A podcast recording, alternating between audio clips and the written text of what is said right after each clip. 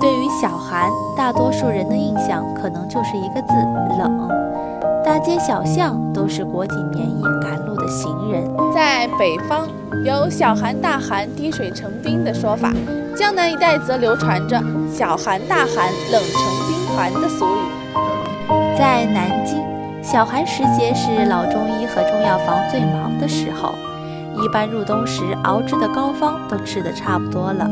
到了此时，有的人家会再熬制一点，吃到春节前后。寒时节到了，很多等于人过来就需要熬膏方来调补身体，是吧？滋补身体。糖炒栗子、烤红薯都是小寒节气大家最爱的街头小吃。趁热咬上一口，这个冬天就再也不那么冷了。天气虽冷，也有安慰。俗话说：“小寒大寒，准备过年。”时光已进入了腊月，离过年又近了一步。不少人已经开始着手准备年货。为了迎接春节，人们忙着写春联、贴窗花。